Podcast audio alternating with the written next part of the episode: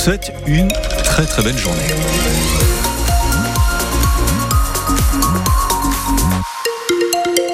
L'inforoute avec cet accident toujours en cours à Marseille sur la L2, la L2 qui est désormais fermée à la circulation. Notez bien cette info importante.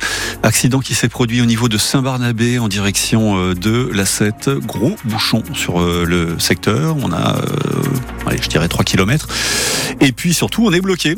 Donc évitez absolument la L2 donc en direction de la 7. Plus d'infos à suivre dans les minutes qui viennent. Du côté du ciel, vigilance jaune en Provence à partir de cette nuit et pour euh, quasiment 24 heures avec pas mal de pluie euh, annoncée. Aujourd'hui, ça va être plutôt euh, agréable. Il y a même un vent de sud qui va se lever en milieu de journée, qui va souffler principalement sur les Bouches du Rhône jusqu'à 50-60 km heure.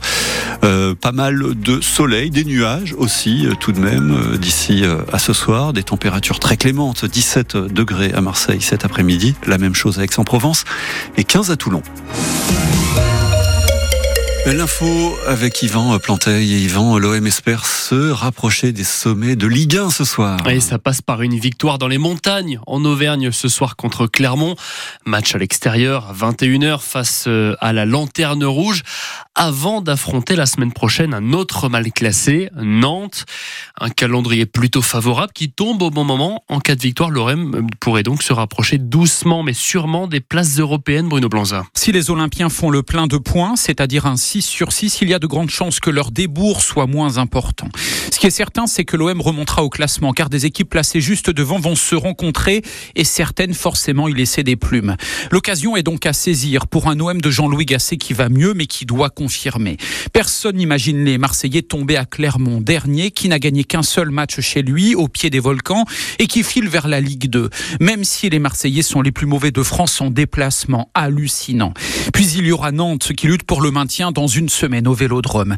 Si l'OM parvient à bien négocier ses virages avant de défier des équipes bien mieux classées et des concurrents directs comme Rennes, Paris, Lille ou Nice, morale et ambition seront de retour. À l'inverse, si les Marseillais grillent une nouvelle fois ce qui s'apparente à deux derniers jokers.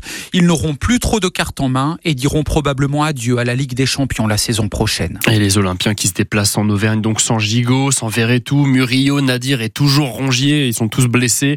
Il y en a un qui tient encore sur jambes, c'est bien sûr Bruno Blanza qui vous fera vivre ce match comme d'habitude sur France Bleu Provence. C'est à 21h.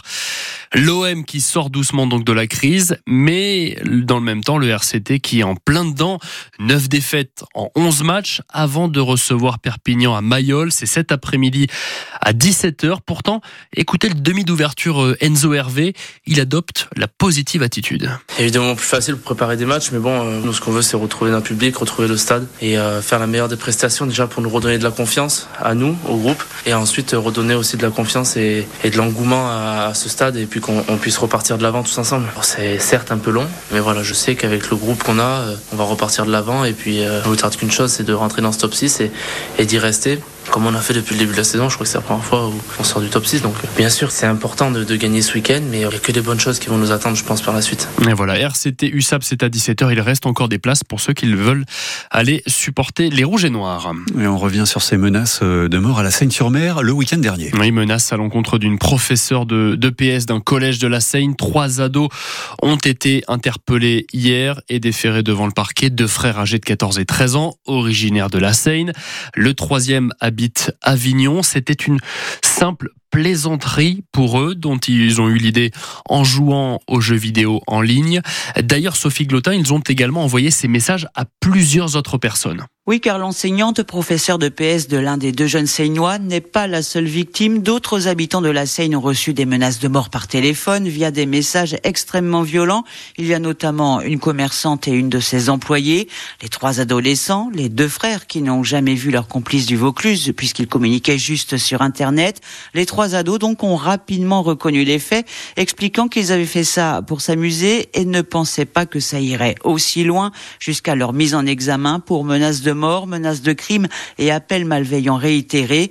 Et l'enquête des policiers se poursuit car les trois jeunes auraient pu envoyer il y a plusieurs mois d'autres menaces de mort à d'autres personnes. le parquet de Toulon a requis pour les deux jeunes Seinois le placement sous contrôle judiciaire ainsi qu'une mesure de couvre-feu.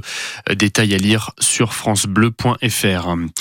Hier, un homme de 96 ans est décédé dans son EHPAD d'Aix-en-Provence, une semaine après avoir été agressé par son voisin de chambre.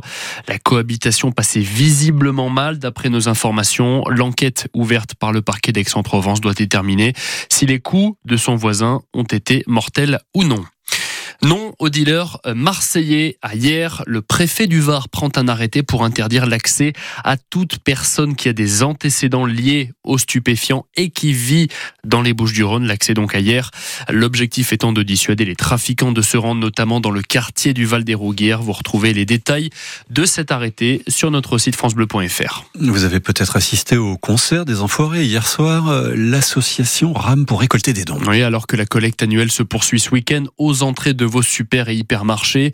Le pire ennemi de l'association, c'est bien sûr l'inflation qui empêche à ceux qu'il faisait avant de donner quelques euros ou même de, la nourriture.